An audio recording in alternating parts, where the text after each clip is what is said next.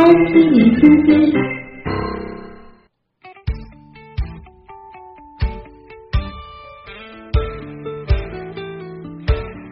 爱 t 零星期，首先来关注科技热点。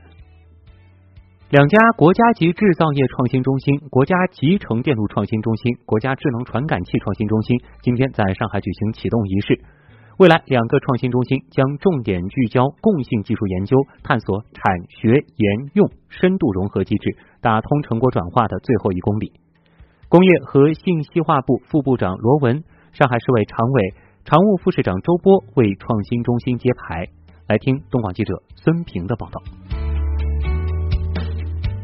国家集成电路创新中心由复旦大学、中芯国际和华虹集团共同发起，将逐步吸收更多龙头企业和研究机构，构建开放平台，汇聚高端人才，开展源头创新，并为产业升级提供技术支撑和知识产权保护。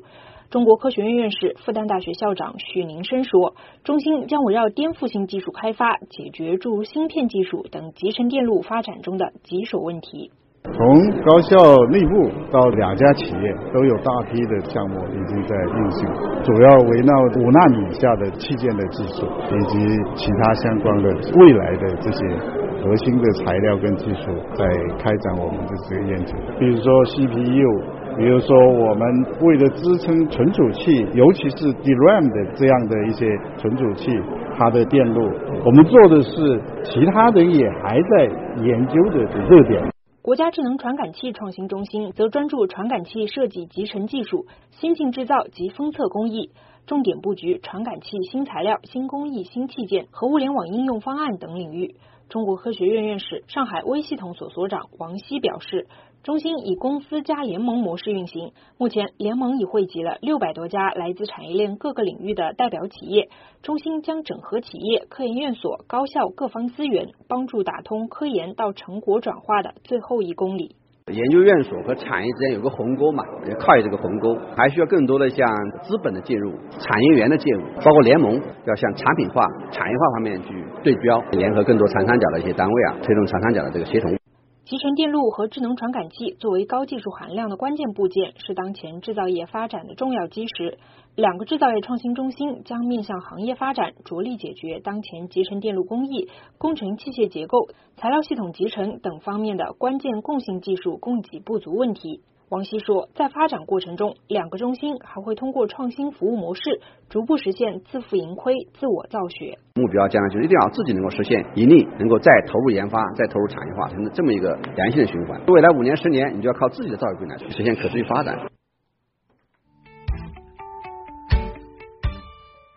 今年以来呢，各地深入实施创新驱动发展战略，大力优化创新生态，不断改善创新环境，社会创新创造活力明显增强。来听央视的报道。统计数据显示，今年一到五月份，全国新登记企业二百六十五万户，同比增长百分之十二点三，相当于每天有一点七六万户新企业诞生。新的市场主体日益成为我国创新发展的重要力量。一到五月份，国内发明专利申请量达五十六万件。PCT 国际专利申请受理量一万七千三百三十一件，同比增长了百分之十点五。中央提出了通过简政放权、加强服务，哎，来为这个市场主体呢创新活力的迸发创造条件。各地里边在这个像资金的使用、呃人才的培养。还有税收的优惠等等方面呢，都进行了大量的改革，这也使得呢咱们的整个的创新主体大量的开始涌现。同时，代表新一轮技术革命方向的新产业不断壮大。一到五月份，高技术制造业中，医药制造业、电子及通信设备制造业增加值同比分别增长百分之十一和百分之十五点一，增速分别比规模以上工业快四点一和八点二个百分点。智能化、信息化的快速发展，促进新产品大量增加。一到五月份，新能源汽车产量同比增长百分之八十五点八，工业机器人增长百分之三十三点七。那么这样一种呃增长的加快，意味着我们新旧动能的转换其实是在加快的，传统的产业在升级，新兴的产业在不断的涌现，体现着啊我们高质量发展啊已经迈出了坚实的一步。随着新兴产业的涌现，网络购物、平台经济等新业态新模式不断兴起。一到五月份，全国网上零售额同比增长百分之三十点七，完成快递业务量一百七十八点五亿件，增长百分之二十八点三。同时，信息服务、电子商务行业收入增长快速。随着网络强国战略、国家大数据战略等一系列重大战略的实施，以信息化培育新动能，用新动能促进新发展，已经成为我们中国经济高质量发展的一个坚强动力。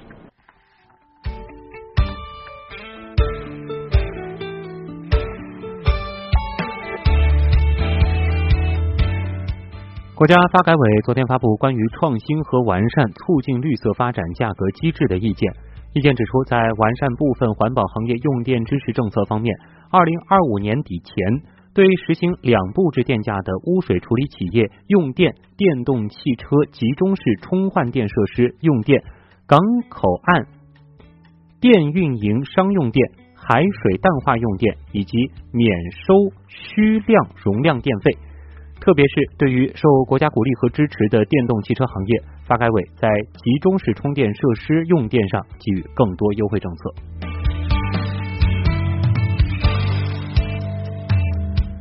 电子围栏整治跨门营业，无人机巡查发现隐蔽违法建筑，这是今年以来虹口区欧阳路街道城管执法工作的新常态。依托电子地图加智慧城管的智能化管控系统。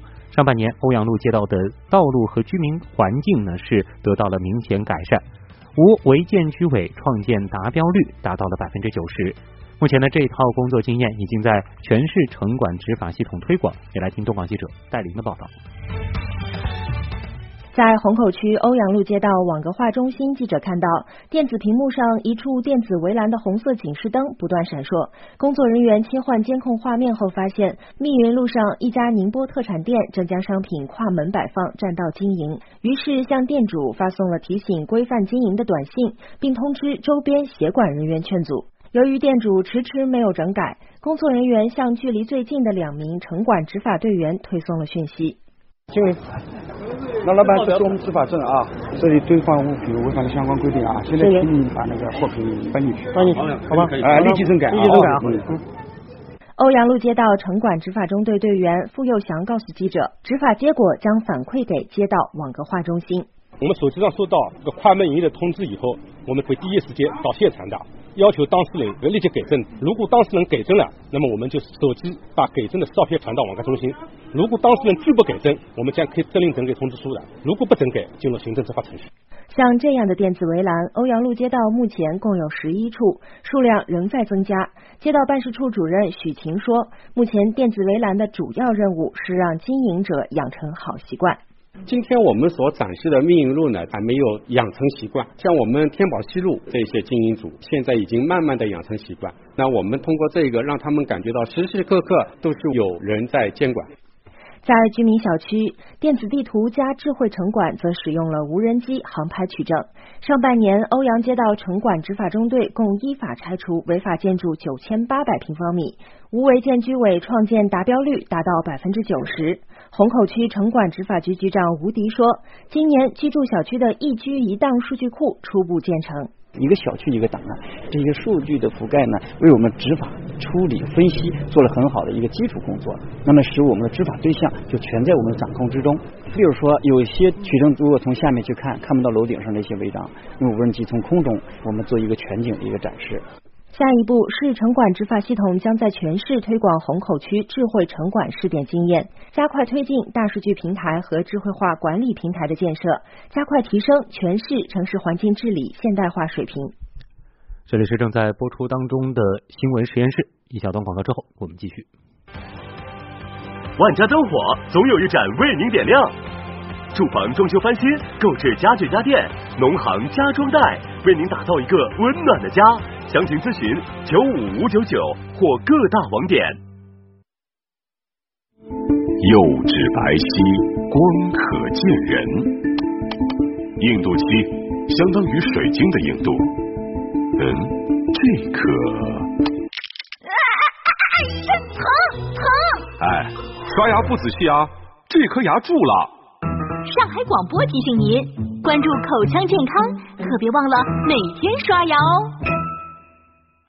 他让我找到心仪的那款戒指。愿意，我愿意。他带我品尝一顿浪漫的晚餐。他让我开始一段说走就走的旅程。他几乎成为我生活的一部分。他就是广告。广告就在你身边，精美生活引领你。上海市工商局提醒您：真实是广告的生命。呃，小白背一下元素周期表。氢氦锂铍硼碳氮氧氟氖钠镁铝硅磷，咱们得补钙。哪儿来的补钙呀？老师，是教辅书上写的。哎呦，那是钙片广告。上海市工商局提醒：新广告法规定，教辅书籍不得插广告。我是一名灯光师，做这行总跟灯离不了关系。面光灯、定点灯、氛围灯。激光灯，光的利用让舞台更加绚丽，让演出更加精彩。但在开车时，我习惯用近光灯。对光的理解让我明白，强光的照射会增加驾驶危险。合理使用远光灯，文明驾驶。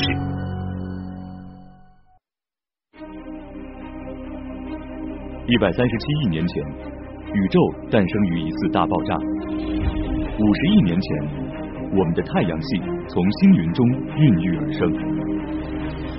三十八亿年前，最初的生命出现。四亿年前，生命大举向陆地进发。六千五百万年前，恐龙灭绝。六百万年前，人类开始出现。十万年前，智人的祖先走出了非洲。一万年前，文明出现了。两千多年前，人类开始尝试用科学解释世界。一百多年前，相对论与量子物理相继诞生。如今，原子技术、生物技术、信息技术、人工智能正在带着我们加速前往更远的未来。科学原来也可以这样听。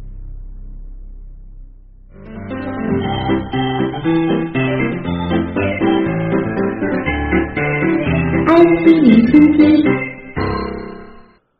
欢迎回到正在播出当中的新闻实验室。接下来呢，我们继续来关注 IT 产业的热点。科技企业赴港上市在近期爆发热潮，互联网招聘独角兽企业猎聘登陆港交所，成为港股科技人力资源第一股。有业内评论指出，在垂直和细分的互联网招聘市场内，大数据赋能成为行业新风向。来听央广记者的报道。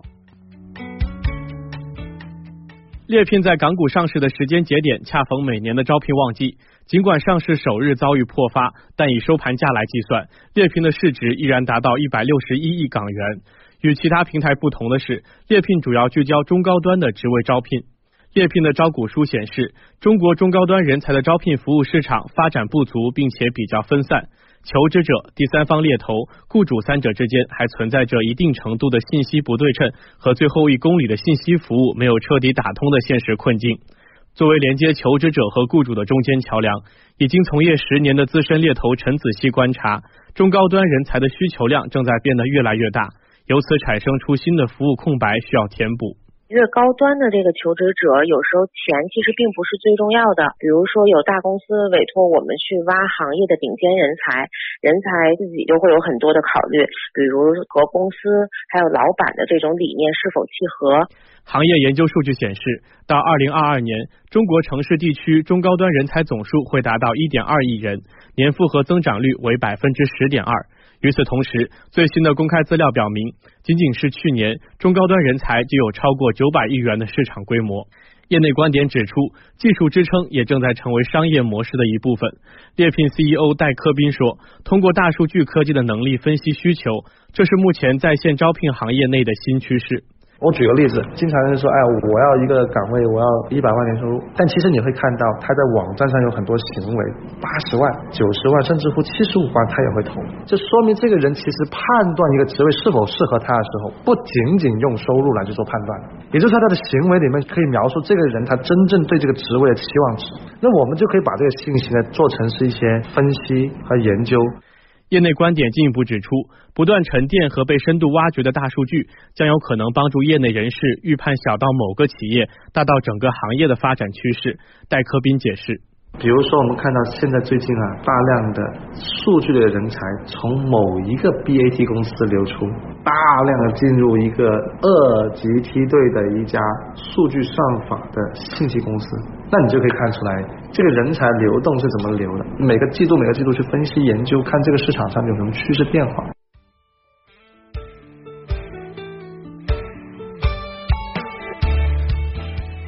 北京市知识产权局近日受理员工疑诉小米公司侵犯 3GPP 标准必要专利一案。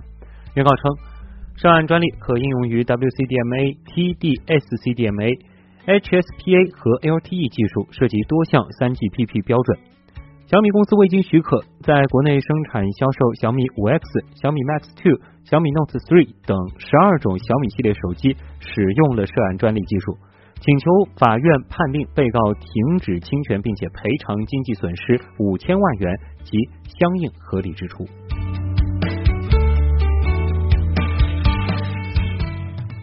台湾地区的科技企业 HTC 昨天宣布，将在台湾地区进行制造部门的组织优化与策略性人力资源配置调整，预计缩减制造部门员工人数共一千五百人。这次裁员主要涉及 HTC 桃园厂，目前该厂雇佣员工有四千多人，受影响的员工约占总人数的四分之一。HTC 是全球第一家搭载安卓系统的智能手机生产商。上月底，HTC 公布去年亏损一百八十二点一九亿元新台币。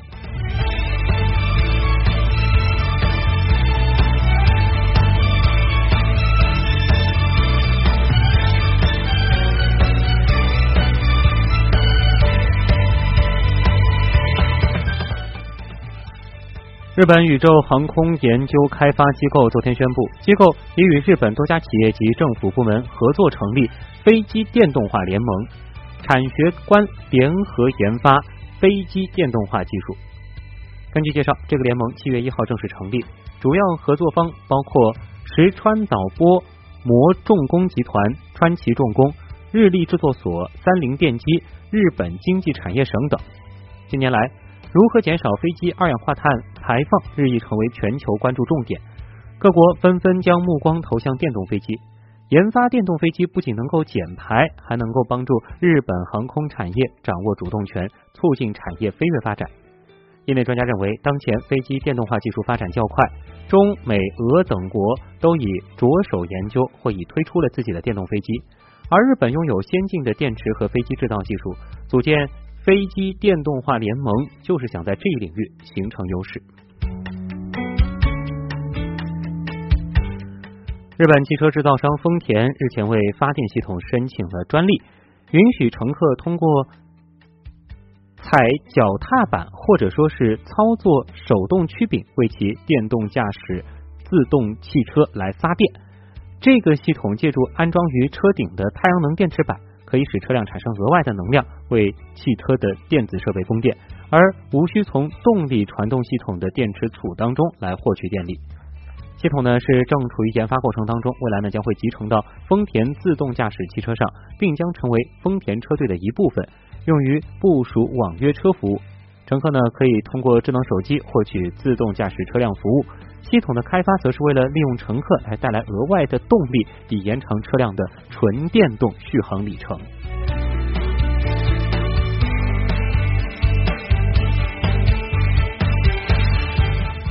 美国时间的周日早晨，特斯拉第五千辆 Model 3是走下了生产线，实现了周产五千台这个小目标，并不意味着特斯拉马上就能够扭亏为盈。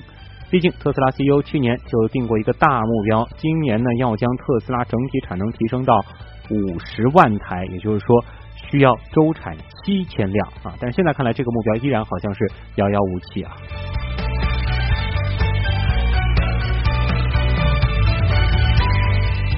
在特斯拉示范效应之下，全世界汽车行业掀起了开发电动车的浪潮，电动车的应用呢也是越来越广泛。今日。全球最大电子商务企业亚马逊也给全球电动车市场点了一把火。公司订购了第一批电动货车，预计在明年底之前投入运行。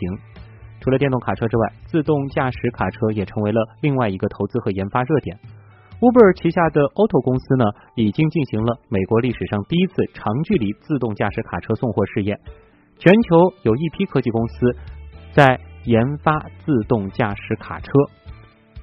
业内人士分析说，一旦自动驾驶卡车技术成熟，一直在降低物流运营成本的亚马逊也将成为自动驾驶卡车的第一批使用者。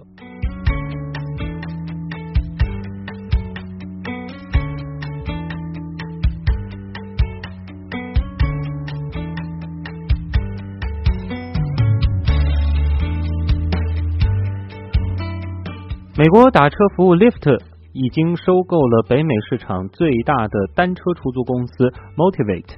Motivate 在美国单车出租出行市场上是占据着主导地位，市场份额呢是高达百分之八十。在被 Lyft 收购之后呢，该公司将被更名为 Lyft Bikes。那根据收购协议，Lyft 将会收购 Motivate 的技术、企业职能及其与纽约市、芝加哥以及其他六个美国大城市之间的合同。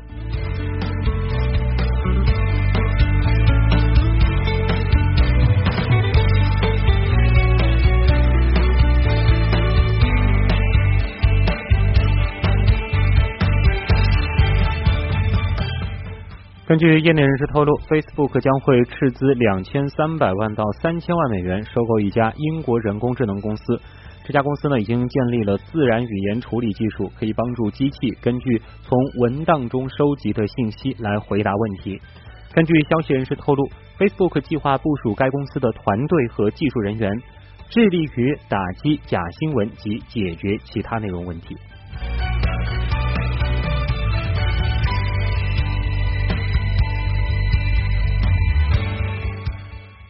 近日呢，一封泄露的微软内部邮件显示，微软正在开发一款可折叠的移动设备。文件并没有明确说明该款设备是手机、平板或者是其他，但是表示其将模糊 PC 和移动设备之间的界限。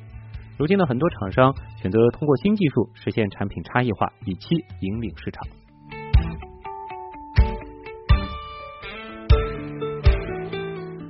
在一九六八年的科幻电影《二零零一太空漫游》当中呢，有一个 AI 宇航员啊，他拥有宇航员所需要的一切技能，最后甚至是摆脱了人类的控制。